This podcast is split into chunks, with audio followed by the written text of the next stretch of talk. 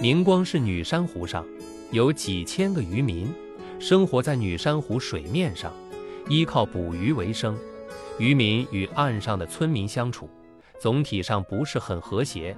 岸上的村民经常很不客气地称渔民为“船猫子”，带有相当程度的轻慢与歧视。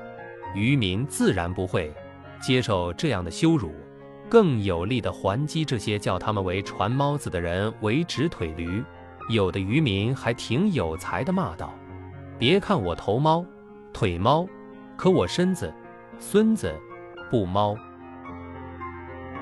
为什么岸上村民会呼渔民为“船猫子”呢？猫子，自然指猫，家养动物，整天爬来爬去，生存空间比较狭小。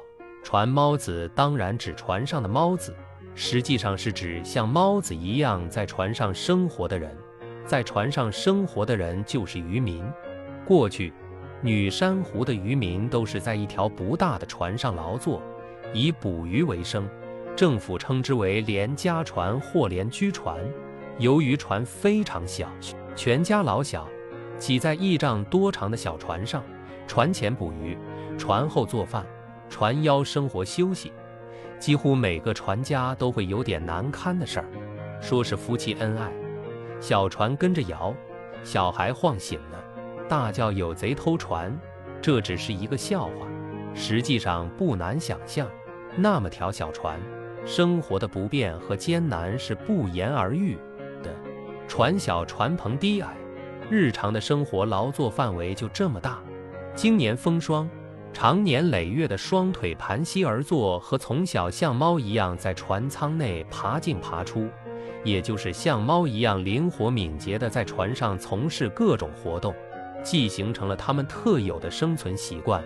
也导致这一代的渔民形体在生活的重压下变了形，黝黑的脸庞，下坠的臀部，明显的罗圈腿，衣服上散发出着鱼腥味，于是腿弯、脸黑、屁股大成了那个时代渔民的特有特征。由于广大渔民经常需要使用鱼叉或网捕鱼，而猫也是捕猎高手。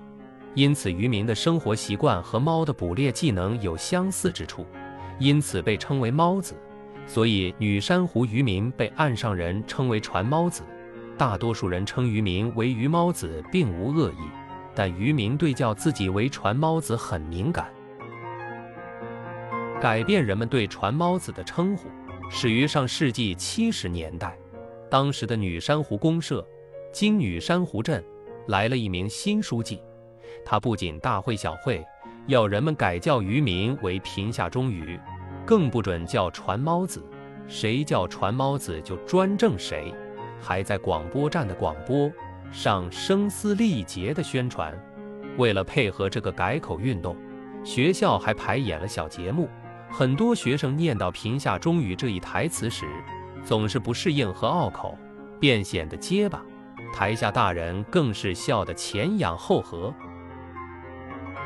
曾有一个自称比较有文化的人向大家提出一个问题：“你们知道‘传猫子’的‘猫’怎么写吗？”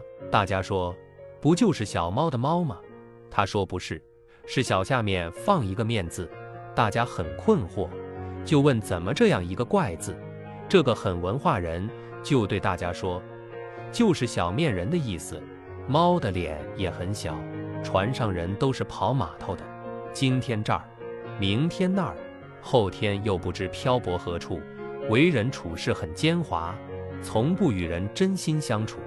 我们当地人不常说，宁和猫子拼刀，不和猫子相交，这个字就专指这些人的，叫他们传猫子，也就是这个意思。于是，大家都去查阅字典，但字典根本没这个字，才知道这是他们在贬低渔民。那么，传猫子本意又是什么呢？还是来源于渔民的生活劳作特征，逐浪而居，捕鱼为生。后来，渔民的日子好了，船不但大了，大的有上千吨，还分别置办了生产。生活船，生活船再也不用猫进猫出，船上还用上了冰箱，空调，再也见不着所谓的船猫子。现在叫他们为船猫子的人几乎没有了。渔民给人的印象是富有、健康。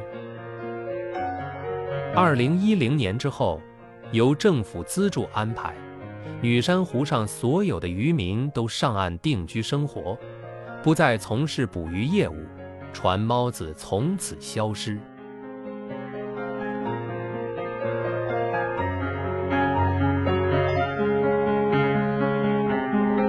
陈文国，共发琴。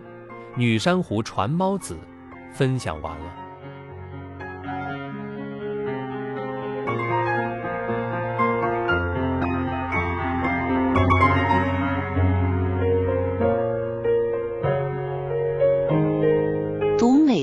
品人生，看世界，打开心灵的锁。